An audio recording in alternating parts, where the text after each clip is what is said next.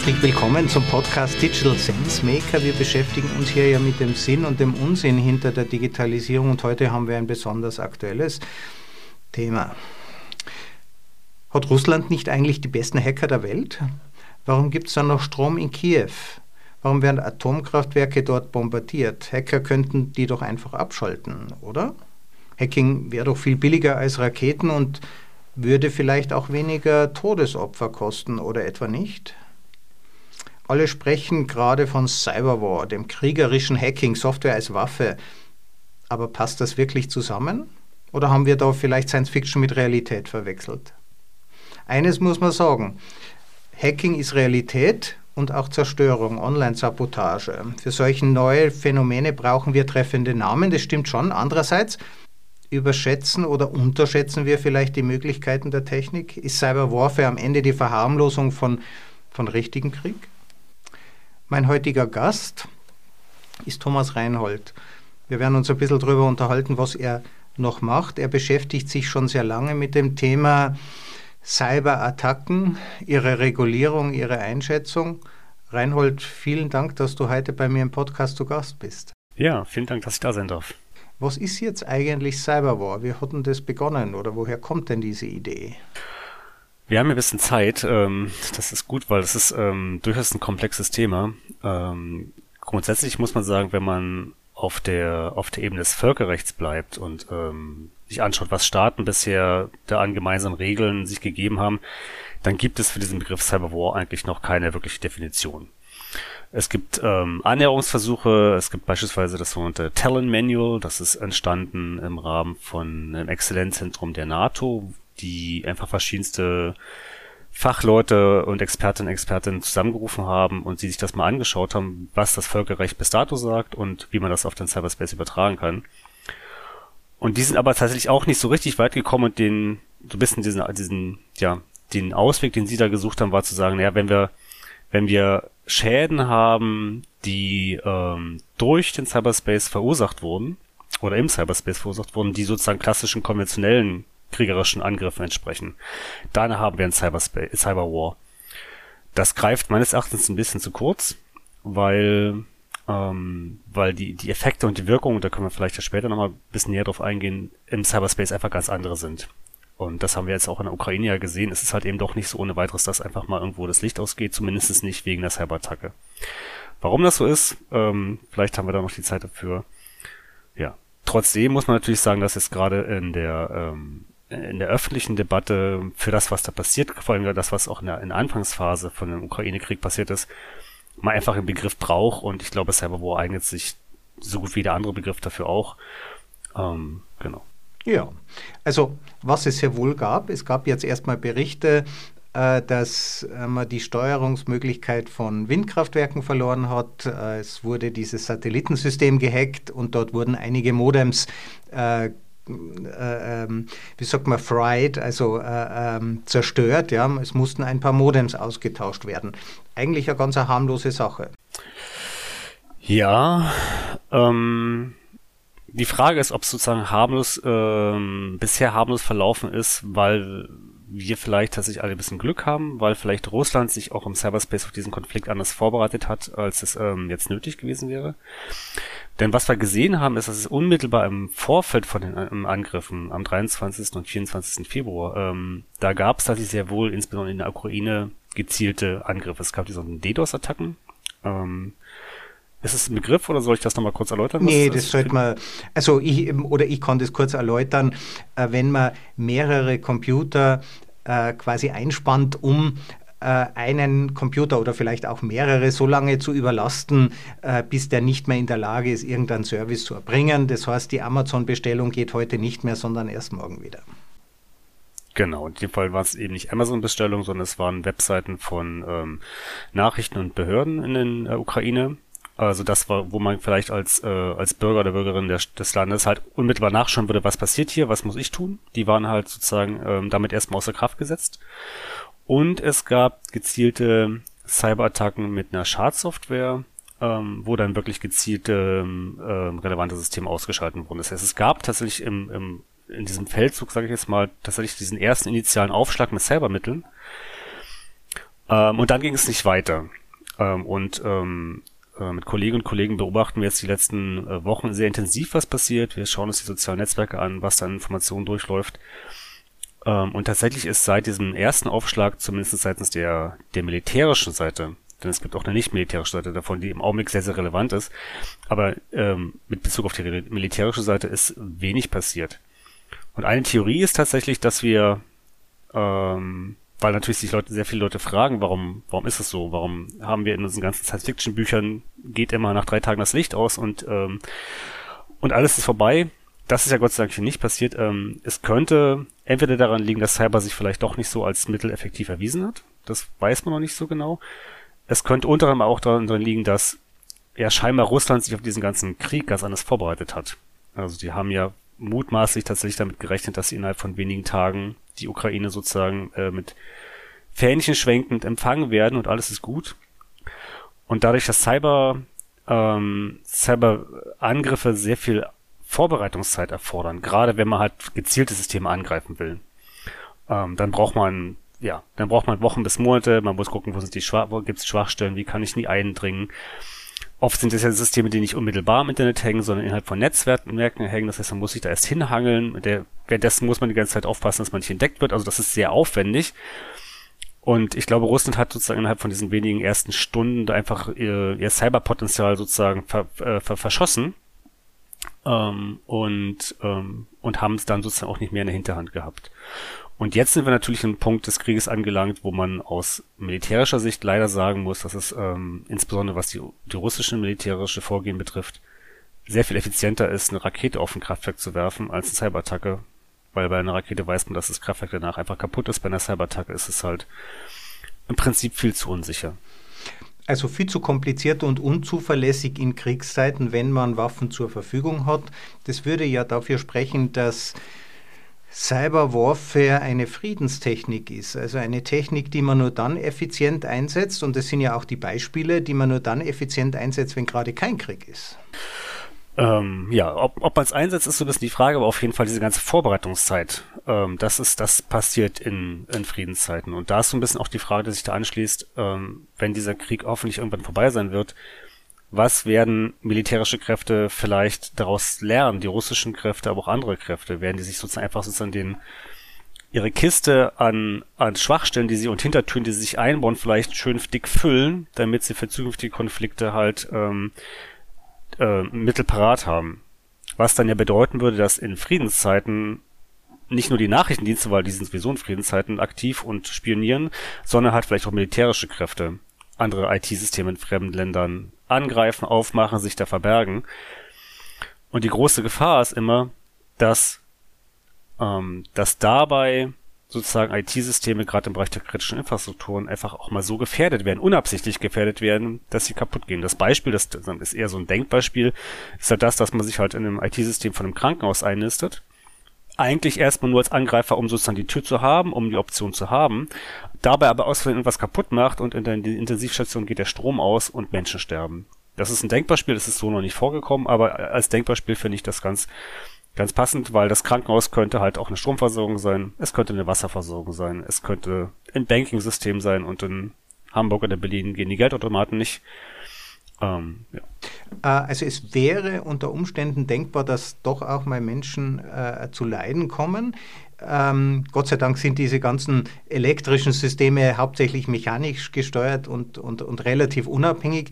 Glaubst du nicht, äh, dass beim Bau zukünftiger Krankenhäuser man das einfach berücksichtigen wird und einfach eine physikalische Trennung vornimmt äh, zwischen hochkritischen Systemen und der zentralen Steuerung, sodass es einfach in Zukunft ausgeschlossen ist, dass sich jemand, der sich im Krankenhaus einnistet, auch die Stromversorgung gefährdet? Das wäre ja ganz einfach machbar. Das wäre ganz einfach machbar. Ähm und für wirklich relevante Systeme, also sowas wie Nuklearkraftwerke, da gibt's diese physikalische Trennung tatsächlich schon. Ähm, ob das für Krankenhäuser wirklich umsetzbar ist, bin ich mir jetzt nicht sicher, weil der Trend ja sozusagen eher dahin geht, dass man alles, dass man alles immer mehr vernetzt, weil man zentral Dinge verwalten will. Die Technik, die Buchhaltung von einem Krankenhaus ist vielleicht eine Krankenhausgruppe, da sagt die Buchhaltung, ja, wir müssen auch auf die Rechner drauf zugreifen. Und dazu sagen, nee, wir wir bleiben in unserer IT äh, im Haus und es gibt keine Kabel nach außen, ist wahrscheinlich nicht realistisch. Gleichwohl wäre es vielleicht wünschenswert, dass das zumindest als, ähm, als Gedanke in Erwägung gezogen wird. Und das Problem ist aber, dass wir natürlich nicht nur Neubauten haben, sondern wir haben ja auch ganz viel Altbestand, der, äh, wo, äh, wo IT-Sicherheit in den letzten Jahren dann doch äh, leider in sehr vielen Fällen nicht die höchste Relevanz hatte. Und Gott sei Dank sind ja manche unserer Häuser so uralt, dass sie auch nicht vernetzt sind und man wird sie jetzt vielleicht nicht mehr vernetzen. Das wird wahrscheinlich passieren, ja, das sehe ich auch so. Jetzt die Arsenale. Du hast angesprochen die Waffenkiste. Ja, also die Sammlung von Waffen. Äh, können wir uns mal kurz darüber unterhalten, wie funktioniert denn das überhaupt? Ist das so wie eine Bombe, also auf die kann ich mich verlassen, wenn ich die zünde, funktioniert die oder was, was liegt in diesen Arsenalen drin? Das können ganz, ganz unterschiedliche Dinge sein. Ähm, was wir eigentlich alle sehen und was wir natürlich auch vor dem Krieg jetzt gesehen haben, ist dieses klassische Spionage und, und Cyberkriminalität. Das sind dann natürlich andere Akteure, aber die gehen halt oft Prinzip ähnlich vor. Das heißt, die haben ein Zielsystem. Ähm, Wenn es ein Nachrichtendienst ist, ist es vielleicht irgendwie ein Rechner von irgendeiner äh, von der Regierung.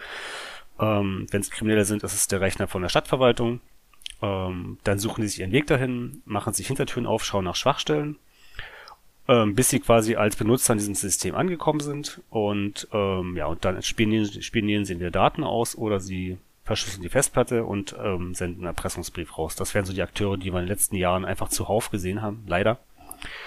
Und wenn es ein militärischer Akteur wäre, ähm, der ja oft sozusagen strategische oder taktische Planung hat, ähm, der will ja jetzt nicht sofort was kaputt machen, sondern der bereitet sich Mittel vor, der bereitet sich Optionen vor der würde sich ein System so erstmal einnisten, würde sich also sozusagen im Prinzip die Hintertür offen halten, würde sie versuchen zu tarnen, um so in diesem Bild mal zu bleiben. Und ja, und hat dann sozusagen diesen Hebel in der Hand für den Fall, dass er sie nutzt. Und was dieser Hebel sozusagen auslöst, kann sehr unterschiedlich sein. Das hängt dann sozusagen, wenn man erstmal die Hintertür hat, kann man sozusagen dann bedarfsgerecht ähm, ja, sozusagen die, das Wirkmittel, so ein Payload spricht man davon, ähm, dann platzieren. Das kann sein, dass man das System einfach erstmal nur sozusagen überlastet und dass es irgendwie kurzzeitig runterfährt. Es kann sein, dass man einfach alle Daten löscht, ähm, die im Zweifelsfall weg sind, wenn man kein Backup hat. Es kann sein, dass man eine Schadsoftware platziert, die sich in einem Netzwerk extrem schnell ausbreitet und eben nicht nur ein System, sondern einfach alle Systeme, die erreicht werden können, kaputt macht oder sozusagen erstmal so schädigt, dass sie nicht ohne weiteres wieder hergestellt werden können es können eigentlich mannigfaltige Wirkungen sein. Und wenn die Schadsoftware gut ist, kann das zumindest im Sinne einer Bombe eine unmittelbare Wirkung auch entfalten, wo man sich als, äh, als, als militärischer Planer verlassen kann, dass die Wirkung einsetzt. Jetzt eine Bombe hat ein Ablaufdatum, ich weiß nicht, die hält vielleicht 50 Jahre, vielleicht auch nur 20. Realistischerweise, wie lang ähm, hält denn so ein Cyber-Attack-Vektor? Es gibt tatsächlich Analysen, die schauen, wie, also es gibt ja sozusagen, wenn wir jetzt mal ein bisschen von der militärischen Seite wegschauen, gibt es natürlich für den Bereich der IT-Security irrsinnig viele Analysen, die sich genau damit beschäftigen. Wenn beispielsweise eine Schwachstelle entdeckt wird, wie lange dauert das im Schnitt, bis die, ähm, bis die hinreichend gut äh, behoben wurde? Und das können Monate bis Jahre sein. Das heißt, es kann durchaus sein, dass irgendwo in irgendeinem System halt noch ein beispielsweise ein altes Windows, Windows-Rechner steht, den man da unbedingt braucht, weil da die eine Software ist, die man immer braucht, für die es keine Aktualisierung mehr gibt. Das kennen alle, alle, die sich mit IT-Sicherheit beschäftigen, kennen genau diese Probleme. Ähm, aber das können durchaus, eben diese Haltbarkeit können durchaus Jahre sein. Aber ein wichtigen Punkt, den du da an, an, anmerk, äh, andeutest, ist natürlich sozusagen, dass wenn ein Angreifer diese Hintertür sich aufgemacht hat, dann, dann kann er die nicht sozusagen einmal tarnen und dann ist die da, sondern er muss natürlich die ganze Zeit dafür sorgen, ähm, dass diese Hintertür erstens bestehen bleibt und dass sie auch unentdeckt bleibt. Weil das System kann ja auch beispielsweise aktualisiert werden. Und dann muss die Hintertür sich wieder neu aufmachen oder es wird neue Software eingespielt. Also man muss diese sozusagen die, der Wartungsaufwand von diesen Hintertüren ist durchaus nicht zu vernachlässigen. Und das, deswegen haben militärische Cyberkräfte halt auch so viel Personal, weil sie sich sozusagen um dieses, um diese Waffenkiste halt kümmern müssen. Ähm, es gibt ja auch ein schönes Beispiel, tragischerweise eben wieder die Ukraine. Die Ukraine wurde ja 2017, denke ich, war das NonPetya, äh, angegriffen und es wurden Zehntausende von Computern gelöscht. Die waren wirklich nicht mehr, musste man wegwerfen. Ja, also die Firma Merck hat da ausführlich darüber berichtet, hunderte Millionen von Schaden. Ein Kollege hat gesagt, äh, äh so einen Cyberkrieg zu verhindern, 10 Milliarden Dollar Schaden. Ähm, Microsoft Windows updaten dann wäre dieser, dieser Schaden nicht aufgetreten. Ja, ähm, ich glaube, in der perfekten Welt würde man das so machen. Ähm, gleichzeitig hat man das Problem, dass, ähm, dass wenn beispielsweise man hat eine, man ist Systemadministrator für ein IT-System und ist vielleicht verantwortlich für, sagen wir mal, ein mittelgroßes Unternehmen, 100 bis 150 Computer. Dann würden Sie in einer realen oder in einer, in, in einer idealen Welt würden Sie, sobald Windows sagt, hier, wir haben ein Update, würden Sie sagen, so, ich halte jetzt unseren kompletten Betrieb an und wir installieren sofort dieses Update, dieses Sicherheitsupdate auf allen 150 Computern. Und dann kommt vielleicht der Geschäftsführer und sagt, ja, wir haben gerade ein wichtiges Meeting, mach mal lieber erst morgen. Dann haben sie vielleicht Leute im Außendienst, die sagen, du kannst mir doch den Rechner jetzt nicht ausschalten, ich brauche den gerade. Und so haben sie ganz viele tägliche Fallstricke, sage ich mal, die dafür sorgen, dass sie sagen, ja, dann machen wir es vielleicht erst morgen oder und dann haben sie vielleicht diesen, dann ist sozusagen das Windows Sicherheits, äh, Sicher Sicherheitslücke bekannt und sie als Administrator können aber 14 Tage lang eigentlich nichts machen, weil sie den Betrieb ja nicht anhalten können. Und dann das heißt, 14 Tage lang ist das System verwundbar. Und Cyberkriminelle insbesondere schauen eben genau auf solche Sicherheitsmeldungen drauf und suchen dann, wissen dann, okay, das gibt ein Problem und suchen sich ein System und ähm, finden die Lücken auch ganz oft. Also wenn ich jetzt äh, Böses äh, äh, sagen würde, Bequemlichkeit schlägt manchmal Sicherheit. Und wenn das so ist, ähm, dann habe ich das Risiko, aber ich habe natürlich auch einen Schuldigen. Ich kann dann dem Cyberspace die Schuld geben. Ähm, und für mich interessant, Cyberspace, ich weiß nicht, ob es dir auffallen ist, dieser Begriff, den gibt es eigentlich nicht mehr, außer im militärischen Bereich. Also niemand mehr spricht von Datenhighway, das ist vollkommen abgekommen, aber Cyberspace hat sich dort gehalten, ähm, wo dieses militärische Denken ist. könnte es denn sein? Ja, man spricht ja von Landstreitkräften, äh, Wasserstreitkräften, man spricht vom äh, Luftraum, man spricht vom Weltraum und jetzt spricht man auch noch vom Cyberraum, dem Cyberspace. Ähm, steckt da vielleicht ein Denkfehler dahinter, äh, dass die Militärs diesen äh, digitalen Raum für ein echtes Territorium halten, das sie plötzlich erobern wollen? Ähm, ob das ein Denkfehler ist, ist ähm, eine sehr gute Frage. Auf jeden Fall steckt da dieses Denken dahinter. Ähm, also, es, dass man einfach sagt, und das sieht man ja auch dann in den Militärdoktrinen weltweit, dass einfach gesagt wird, okay, das ist einfach die nächste, die nächste Domäne, äh, die nächste Dimension, in der wir uns sozusagen, in der wir aktiv sein müssen. Ich glaube, der Denkfehler steckt auch dann gibt es auch Budgets. Ja, also ich meine, wenn wir jetzt über Absolut. Militärs reden, die haben gern Geld. Ja, also ja, sieht man jetzt gerade. Ja. Und ja, ich, ich denke, die militärische Perspektive daraus, darauf ist, das ist auch zwei, zwei, von zwei Seiten zu bewerten. Ich meine, ein Militär, zumindest beispielsweise in Deutschland, ist das Militär vor allem für die Landesverteidigung zuständig, also für die Sicherung des eigenen Landes. Und da muss man einfach sagen, da macht es durchaus Sinn, dass auch das Militär sich mindestens um die eigenen IT-Systeme kümmern soll, dass die nicht angegriffen werden. Ähm, und ja, ob inwieweit, inwieweit sozusagen die Frage äh, im Militär sozusagen auch für die Sicherung von dem von den Landes-IT-Systemen oder auch für für Angriffsfähigkeiten ähm, in der Lage sein soll, das war lange strittig. Ich denke, das hat sich mit der ganzen Ukraine-Situation und auch sagen wir diesem ja dem neuen Gegner Russland muss man ja fast sagen ähm, doch mal gedreht. Ähm, und ganz viele Debatten, die wir dazu in den letzten Jahren hatten, was so Hackpacks, äh, Active Defense, äh, Forward Defense, da gibt es die verschiedensten Begriffe, also alles, wo sozusagen militärische Kräfte proaktiv in fremden IT-Systemen äh, äh, wirken. Ähm, das waren, glaube ich, Punkte, wo ich auch von mir selber sagen muss, das hätte ich vor vielleicht vier, fünf Wochen noch abgelehnt. Ähm, und die Fragen stellen sich jetzt auf jeden Fall neu. Ich möchte gar nicht behaupten, dass das schon beantwortet ist. Aber ich glaube, ein Aggressor wie Russland, der ja auch leider deutlich gemacht hat, dass er auf so ein regelbasiertes, ähm, auf eine regelbasierte internationale Weltordnung, wo man einfach sagt, es gibt Grenzen. Bei all dem Grauzonen, den, den, den, den, den Deutungsdiffusitäten, die es vielleicht gibt, gibt es trotzdem Grenzen, über die, die wir nicht hinweggehen. Und Russland hat letztlich leider, ja, leider demonstriert, dass es diese Grenzen und zwar einfach ähm, bricht und auch im Cyberspace bricht. Und, und das muss man vielleicht noch dazu sagen, die gerade diese diese die Nutzung des Cyberspace äh, durch Russland hat ja jetzt gar nicht nur mit dem Ukraine-Krieg angefangen, sondern gerade diese sogenannte hybride Kriegsführung, wo man also sehr viel mehr stark, sehr viel mehr darauf setzt, dass man jetzt nicht militärisch wirkt, sondern mit Informationsmitteln, mit gezielter, äh, äh, gezielten Fake News und Informationskampagnen halt andere Staaten und in dem Fall Demokratien destabilisiert, das hat Russland ja über die letzten Jahre nahezu perfektioniert. Wie bist du auf dieses Thema gekommen für dich, also als Forschungsthema? Ich bin von Haus aus irgendwann mal Informatiker gewesen. Ich habe äh, noch Diplom-Informatik studiert, also äh, habe ja schon ein paar Lenze hinter mir äh, und habe eigentlich immer mich damit beschäftigt, was, was Technologie mit Mensch und Gesellschaft macht. Ähm, wir haben in Deutschland ja den Chaos Computer Club, der da äh, seit sehr vielen Jahren und Jahrzehnten sehr aktiv ist. Ähm, da habe ich mich immer zugerechnet, äh, habe mich ganz viel mit Datenschutz beschäftigt und ähm, und ja, und als ich dann sozusagen Informatiker geworden bin, ähm, habe hab ich mir die Frage gestellt, was kann ich sozusagen, wie kann ich mein technisches Sach, mein technisches Sachverstand nutzen, um zu schauen, dass ich diese, diese weltweite oder mein Teil dazu beitrage, dass diese weltweite Domäne Cyberspace irgendwie eine friedliche Entwicklung nimmt.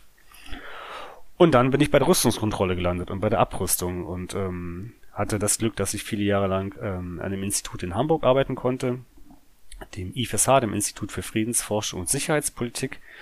Die haben tatsächlich ursprünglich ihre historischen Wurzeln in der nuklearen Abrüstung, ähm, wo man an einem gewissen Punkt so viel Politik und Verträge es dann geben mag, aber an irgendeinem gewissen Punkt braucht man für die nukleare Abrüstung Physiker, die ihnen sagen können, äh, ähm, so und so sind Zerfallsprodukte, so und so können wir dafür sorgen, dass Nuklearwaffen äh, abgebaut werden, ohne dass sie dabei explodieren. Also es braucht irgendwann brauchen sie wirklich die Hardcore-Techniker, die verstehen, weil die Technik funktioniert. Und im besten Fall schafft das sozusagen die Politik mit diesen Technikern zusammenzuarbeiten um sozusagen Vertragswerke so auszugestalten, dass sie am Ende auch umsetzbar sind und wirklich eben technisch umsetzbar sind. Und das hat mich sehr, sehr gereizt und habe gedacht, okay, das, das möchte ich gern für den Cyberspace tun. Und ähm, die Rüstungskontrolle hat gerade einen Blick auf den Cyberspace das Problem, dass ganz viele von diesen alten Konzepten, die da etabliert sind, einfach nicht funktionieren. Panzer kann man zählen, Raketen kann man zählen, man kann äh, in iranischen Nuklearanlagen kann man Kameras in die Ecken hängen, die werden verblombt und dann kann die IAEO draufschauen gucken, stehen da plötzlich drei Kisten mehr und wenn da drei Kisten mehr stehen, was ist da drin? Und all das greift im Cyberspace ja nicht. Ganz viele Konzepte greifen nicht. Und ich habe einfach mich, äh, mich hat das sehr gereizt und reizt es immer noch, mir die Frage zu stellen, wie können wir Ideen von Rüstungskontrolle, von Abrüstung, von gemeinsamer Sicherheit auf den Cyberspace übertragen und was brauchst du vielleicht für auch an, an, an technische Neuentwicklungen. Gut, woran forschst du da jetzt gerade ganz konkret? Also wie geht es weiter? Ähm, ganz konkret ähm, habe ich mich zum Beispiel jetzt ähm, unlängst mit der Frage beschäftigt, ähm, was eigentlich eine Cyberwaffe ist. Also ein wichtiges Mittel in der Rüstungskontrolle ist ja die, ähm, dass man sozusagen kontrolliert, was, wer, was, wohin schickt, was gehandelt wird und im Zweifelsfall auch Dinge verbietet. Damit sie so ein bisschen einen Überblick haben als Staat und als Staatengemeinschaft oder als Bündnisse, wo gewisse Waffentechnologien sind, damit die halt nicht in falsche Hände geraten. Das ist eine sehr pragmatische Herangehensweise, muss man sagen. Die Rüstungskontrolle selber ohnehin hat eine sehr pragmatische Herangehensweise. Ähm, und ja, und damit sie das tun können, damit sie sozusagen halt ähm, Regeln aufstellen können, was, was gehandelt werden darf und was nicht oder wohin was gehandelt werden darf, muss man halt ähm, ziemlich genau sagen können, okay, das ist jetzt, das ist, was irgendein, irgendein Beamter kriegt, in Deutschland ist das BAFA, das Bundesamt für die Ausfuhrkontrolle, der muss entscheiden, darf das oder darf das nicht. Dann braucht er ein ziemlich genaues Verständnis davon, was halt eben nicht erlaubt ist. Er muss also ziemlich genaues Verständnis davon haben, was ist eine Waffe. Und, ähm, und ich habe mich gefragt, was ist denn eigentlich eine Cyberwaffe? Finde ich jetzt total interessant. Also, ist ein Stück Software. Ja? Ein Stück Software, das kann man für das eine verwenden und für das andere auch. Genau, da haben Sie unmittelbar genau diesen problematischen Kern des, der Frage getroffen, dass der so ein Dual-Use-Aspekt, den gab es für andere Dinge, gab es also für andere Dinge, was für, für, äh, für äh, medizinische Produkte gibt es den auch. Also man kann medizinische Produkte für Chemiewaffen benutzen oder für biologische Waffen. Man kann sie natürlich aber auch für medizinische Forschung oder äh, Medizinherstellung verwenden.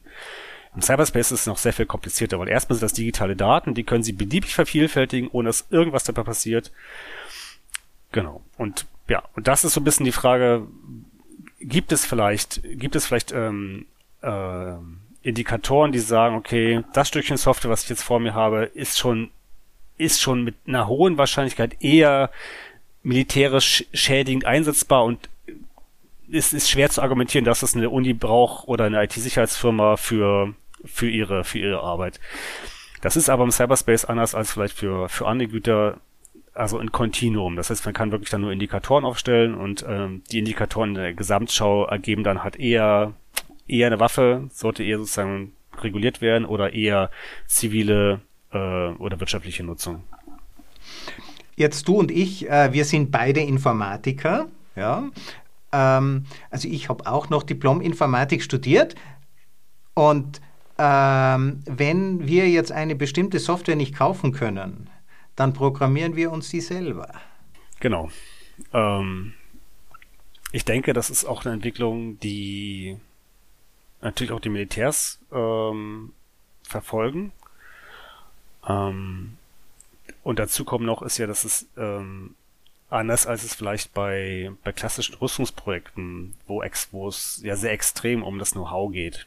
Also jemand, ein Staat wie Nordkorea, die können dann doch keine Tarnkartenbomber so ohne weiteres bauen, weil er so viel erstens technisches Know-how und aber auch technische äh, ähm, Geräte, die man braucht, um so ein, so ein Flugzeug zu bauen, ähm, sind halt nicht frei verfügbar. Und da würde, da würde eine Regulierung greifen, weil dann würde man als, was ich, als Russland, äh, als, als die USA würden halt sagen, okay, bestimmte Geräte exportieren wir halt einfach dann nicht dahin.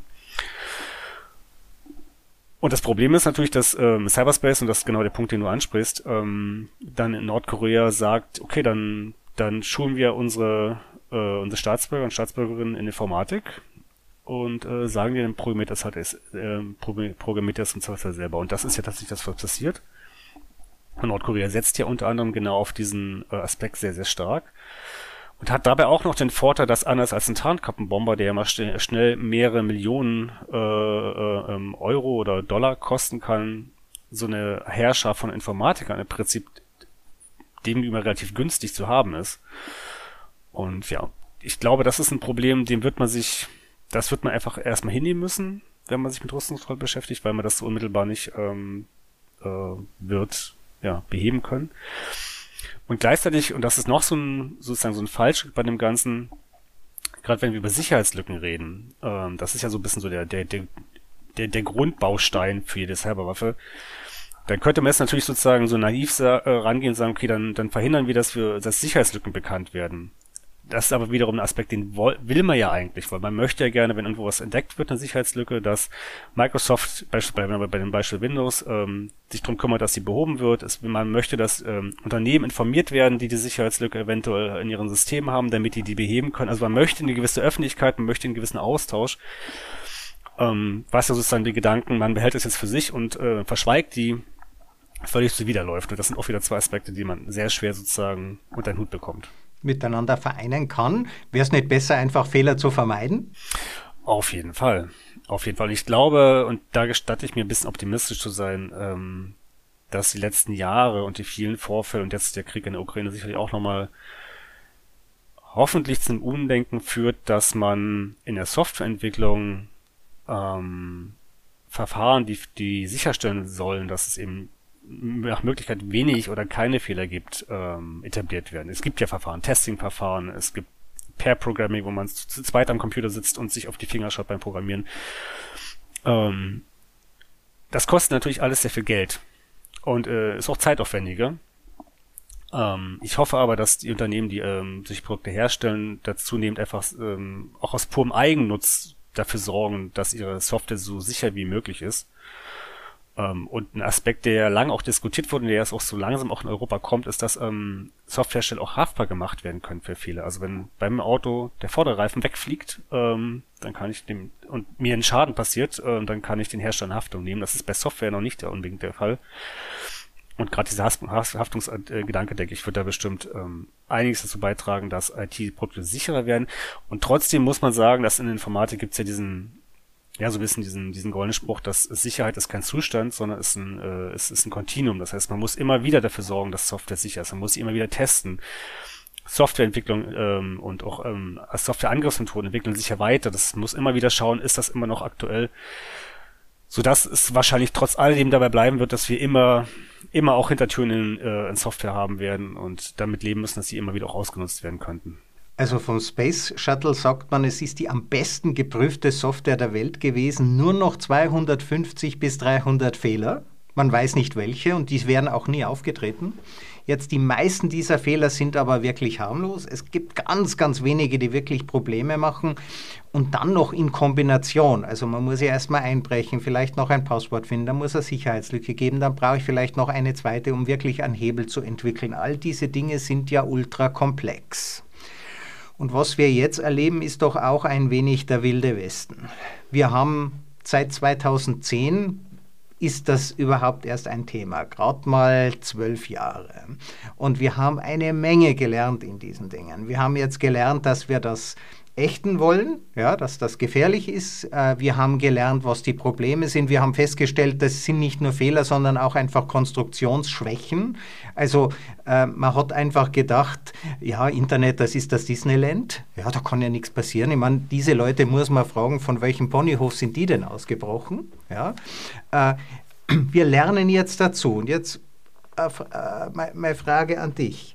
Es ist ein gegenseitiges Wettrüsten. In einem ultrakomplizierten System. Denkst du denn eher, dass wir irgendwann mal systematisch verstehen können, wo kritische Fehler liegen und dann mit Verschlüsselungstechniken, mit Authentifikationsmethoden, mit all diesen Dingen, die uns jetzt als Private relativ gut schützen, äh, dass wir dann irgendwann mal dieses quasi Kriegsgebiet vollkommen stilllegen können? Oder wird uns das dauerhaft beschäftigen? Ich glaube, dass wir auf jeden Fall in eine Entwicklung kommen werden, wo, wo es sehr viel schwieriger wird, ähm, angreifbare Systeme zu finden. Das, das ganz sicher. Also da, da hoffe ich einfach drauf. Ähm, trotzdem muss man sagen, sind sozusagen in Staaten die militärischen Kräfte oft die, die wichtigsten Akteure. Ähm, da ist unglaublich viel Geld. Ähm, in militärischen Kräften fällt es auch üblicherweise relativ leicht zu argumentieren, warum sie Mittel brauchen. Das heißt, der, der Anreiz für militärische Kräfte nach Sicherheitslücken oder nach, nach irgendwelchen Mitteln beim Gegner eine Wirkung zu erzielen, ist enorm hoch. Ähm, sodass wir vielleicht die Schwelle anheben können, um einiges auch anheben sollten, ähm, die es ihm schwierig macht. Ähm, ich fürchte aber, dass militärische Kräfte dann nicht sagen, okay, das ist zu kompliziert, da lassen wir es die Finger von, ähm, wir lassen es ganz sein. Weil das gleichzeitig zu der Entwicklung, wie du sie gerade beschrieben hast, die andere Entwicklung, die ja parallel damit läuft, ist, dass wir immer weiter uns digitalisieren. Wir haben immer mehr Technik, die wir mit uns rumtragen. Alles ist digital, alles ist vernetzt. Das heißt, die, die Menge an Angriffsvektoren wird ja eben auch parallel größer. Ähm, so dass ein, ein militärischer Denker wahrscheinlich sagen würde, mag sein, dass es schwieriger wird, aber wir finden was. Und dazu kommt noch, und da können wir vielleicht ganz gut den Bogen zurückspannen zu diesen ähm, den Angreifern äh, oder den Angriffen im Zuge der Ukraine-Konflikte, äh, des Ukraine-Konflikts. Da hatte ich ja erläutert, dass es diese zwei Varianten gab. Diese gezielten Attacken kann man wahrscheinlich erschweren, aber gerade sowas wie eine DOS-Attacke ähm, so eine simple Überlastungsattacke, die hat ja in dem Sinne nichts ausgenutzt. Die hat einfach nur die Mechanismen benutzt, die üblich sind, also ganz regulär, wie halt das Internet funktioniert, aber halt sozusagen in derartiger Weise potenziert, dass auch da ein Rechner in die Knie geht. Und du kann man natürlich gegen DOS-Attacken kann man sich gewissenweise schützen, aber das kann man nur sehr punktuell machen. Und wenn man jetzt sagt, irgendwie, man hat einen Aggressor und man müsste gegen einen Aggressor das die ganze gesellschaftliche IT stabil und sicher machen und sicher halten, ist das so ein riesiger, so ein riesiger Komplex mit so vielen verschiedenen Akteuren, die eine Rolle spielen, dass es wahrscheinlich einfach aufgrund dieser Komplexität immer wieder Sicherheitslücken geben wird. Weil was man da ja auch braucht, ist irgendwelche staatlichen Strukturen, die das sozusagen irgendwie sicherstellen, die einen Blick haben, wo passiert was. Und, ähm, und wenn man zum Beispiel auf Deutschland schaut, gibt's da ja schon Strukturen, aber das, da muss man eher sagen, das gibt fast zu viele Strukturen und allein deswegen wird es schon wieder, wird es mit Sicherheit Schlupflöcher geben und militärischer Aggressor wird diese Schlupflöcher äh, finden. Ja, also das, was du ja beschrieben hast, diese Überlastungsangriffe, äh, DDoS-Attacken, ähm, wo also mehrere Rechner einfach so viele Anfragen starten, dass, die, dass ein Zielrechner oder mehrere Zielrechner in die Knie gehen. Das ist das, was am ehesten mit einer Waffe vergleichbar ist, weil ich ja mich darauf verlassen kann. Also ich kann das immer wieder einsetzen. Ähm, andererseits ist das doch in gewisser Weise ein Konstruktionsfehler äh, im Internet, oder nicht? Auf jeden Fall. Und ich glaube auch, dass ähm, wenn man sich mit Rüstungskontrolle im Cyberspace beschäftigt, und ich hatte ja gesagt, dass wir da eine Menge Schwierigkeiten haben, weil der Raum einfach anders funktioniert. Der einzige Vorteil, den wir sozusagen da wirklich auf unserer Seite haben, ist, dass äh, wir uns mit einer physikalischen Naturgesetz nicht herumschlagen müssen. Also, ich, Dinge können im Cyberspace gestaltet werden und man kann auch die technischen Grundlagen, die Protokolle könnte man natürlich durchaus ändern. Gleichwohl ist das natürlich ein sehr politischer Prozess, da hängen irrsinnig viele Leute dran, die dem zustimmen müssen und eine Sache, die sich im besten Falle halt natürlich nur über Jahre bis Jahrzehnte halt entwickeln wird. Aber wir haben diesen, diese Möglichkeit. Na, also ich glaube, es ist wichtig, dass wir uns dieser Problematik bewusst sind und dass wir uns, dass wir aber nicht auf die ganzen Angstgeschichten hereinfallen, die da im Hintergrund kommen. Ja, also wenn meine Oma äh, sich vor dem Cyberwar fürchtet, äh, wie soll ich ihr erklären, dass das eigentlich ganz was anderes ist, wie das, was sie als richtigen Krieg kennt? Ja, auf jeden Fall, auf jeden Fall. Das ist, ähm, oh, ich meine, Angst ist ohnehin in aller Regel ein schlechter äh, Ratgeber und ähm, ich glaube, wir müssen einfach da mit der Situation jetzt umgehen, wir müssen auf jeden Fall lernen daraus, dass unsere IT-Systeme verwundbar sind. Äh, wie machen wir sie sicher? Wie sorgen wir dafür, dass sie sicher bleiben? Ich glaube, was sicherlich noch in den nächsten Monaten, Jahren passieren wird, dass wir ähm, innerhalb von Bündnissen einfach noch einen viel stärkeren Austausch ähm, herstellen. Ähm, vielleicht hört auch so diese die nachrichtendienstlichen äh, ähm, Sticheleien ähm, innerhalb von Bündnissen ein bisschen mehr auf. Ich meine, wir hatten mit Snowden wurde klar, dass die USA in deutschen Netzen ausgegangen sind. Äh, was ja immer wieder bedeutet, dass da Sicherheitslücken eingebaut werden oder Sicherheit oder Hintertür eingebaut werden. Und das in der IT-System auf jeden Fall nicht gut tut. Manche Innenminister fordern ja sogar Zugänge zu WhatsApp und anderen Messenger-Diensten, also wollen die Hersteller zwingen, Sicherheitslücken einzu, einzubauen, damit man, man gefährdet quasi die gesamte Bevölkerung, um vielleicht ein bisschen schneller äh, ähm, ganz bestimmte Kriminelle ausfindig zu machen. Absolut. Und gerade was solche, was solche Vorschläge betrifft, gibt es ja auch, ich bin, bin ich kein Kriminologe, aber es gibt eine Menge Leute, die sich mit dem Sachverstand sehr viel besser auskennen als ich, die sagen, gerade auch bezogen auf vielleicht auf, auf, auf Fälle, die sozusagen dann richtig verhandelt wurden, dass diese Mittel eigentlich gar nicht gebraucht werden und dass sozusagen dass die Gefährdung, die man damit einführt und die, die Unsicherheit, die man damit ja sozusagen gewollt erzwingt, wiegt in keinster Weise den, äh, den strafrechtlichen Nutzen auf. Obgleich natürlich der Meinung bin, dass man das natürlich verfolgen sollte, aber ja. Also für, für einen halben Fahndungserfolg riskiert man äh, die Angreifbarkeit der gesamten Bevölkerung. Und ich glaube, da kommt ein, da kann man vielleicht ganz, ganz guten Bogen äh, nochmal ein bisschen schlagen auf die aktuellen Konflikte, den wir haben, denn was neben den staatlichen Akteuren, von denen ich ja ganz viel gesprochen habe, und auf der Ebene beschäftigt man sich eine Rüstungskontrolle. Man bleibt bei Staaten, weil mit Staaten kann man im besten Falle Verträge machen. Ähm, eine Dimension, die wir jetzt gerade sehen in der Ukraine und mit der, glaube ich, viele so nicht gerechnet haben, ist, dass es einen enorm, enorm großen Umfang an nichtstaatlichen Akteuren gibt. Äh, wir hatten am Anonymous, Anonymous, die Russland den Krieg erklärt, erklärt haben. Wir haben auf russischer Seite Hacking-Gruppen, äh, die sich sozusagen äh, stark gemacht haben und sich da auf die Seite stellen. Und, ähm, und so haben wir ganz viele Akteure, die ich, was Anonymous betrifft, durchaus vielleicht sogar noch nachvollziehen kann. Wenn, wenn Hacker sagen, ich kann hacken und ich ich bin damit absolut nicht einverstanden, was da passiert und ich versuche dieses Werkzeug zu nutzen, die Fähigkeiten zu nutzen, ähm, haben wir trotz allem natürlich die Gefahr, dass wir plötzlich mit Akteuren, ganz viele Akteure in diesem Konflikt haben, die nicht mehr in irgendeiner Form in, in, in, in, in kontrollierbaren Strukturen eingebunden sind. Weil so, so, so zynisch das vielleicht klingen mag, militärische Akteure, mit denen kann man immer noch reden. So, die sind, es gibt, es gibt, es gibt Strukturen dahinter, es gibt Kommandos, ähm, es kann dafür gesorgt werden, dass bestimmte Dinge nicht getan werden. Nichtstaatliche Akteure können sie einfach nicht sozusagen einfangen. Die machen zwar das, was sie wollen, was sie für richtig halten. Und das erhöht natürlich das, ähm, die Gefahr enorm, dass auch mal zivile Systeme angegriffen werden oder dass irgendwo Schäden stehen und äh, Kollateralschäden, Dominoeffekte, ähm, äh, das Ganze vielleicht nicht nur in ukrainischen Netzen passiert, sondern halt auch auf europäische Netze, US-amerikanische Netze äh, überschwappt und so weiter.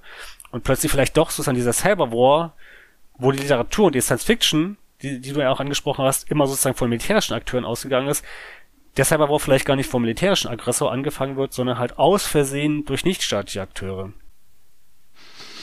Ja, also die, die Frage ist ja, wenn man kriminelle Hacker, krimin, wenn man Kriminelle zu Soldaten macht, werden dann Soldaten zu Kriminellen? Tja.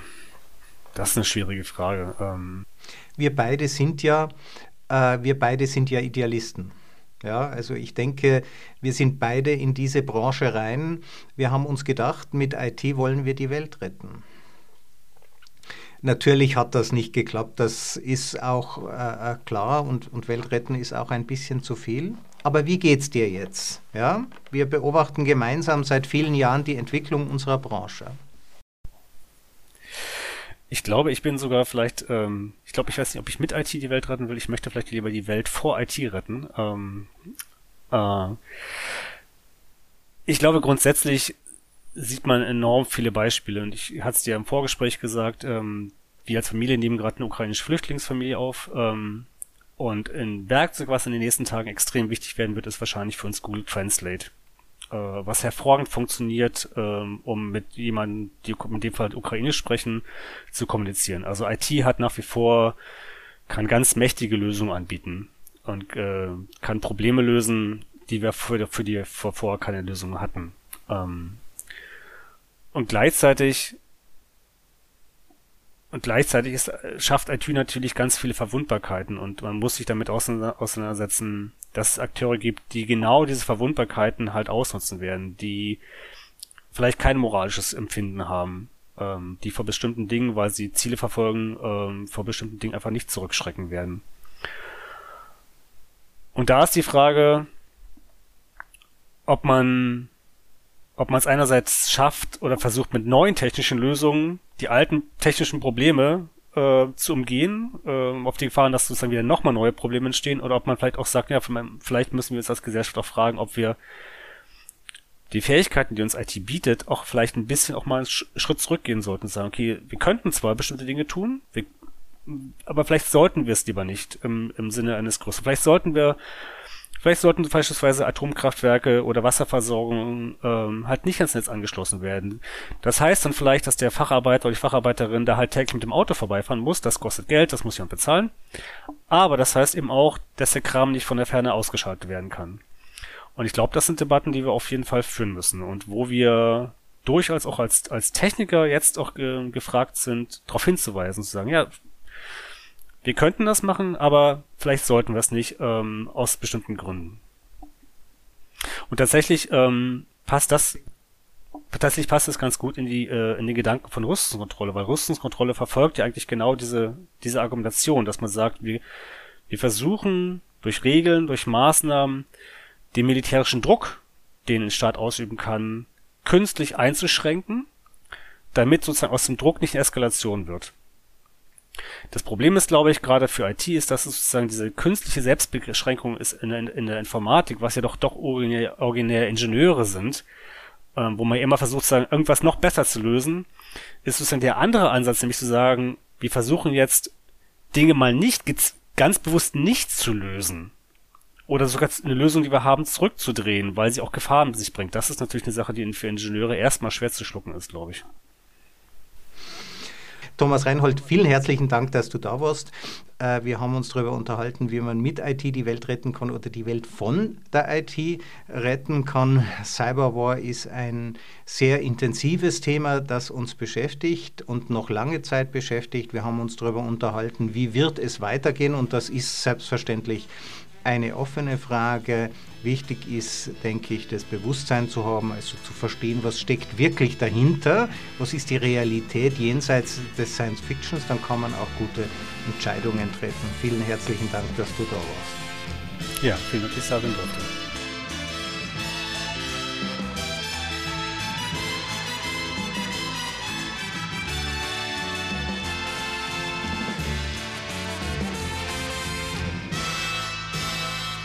Diese Folge wurde präsentiert von Auf Wellenlänge. Www.aufwellenlänge.de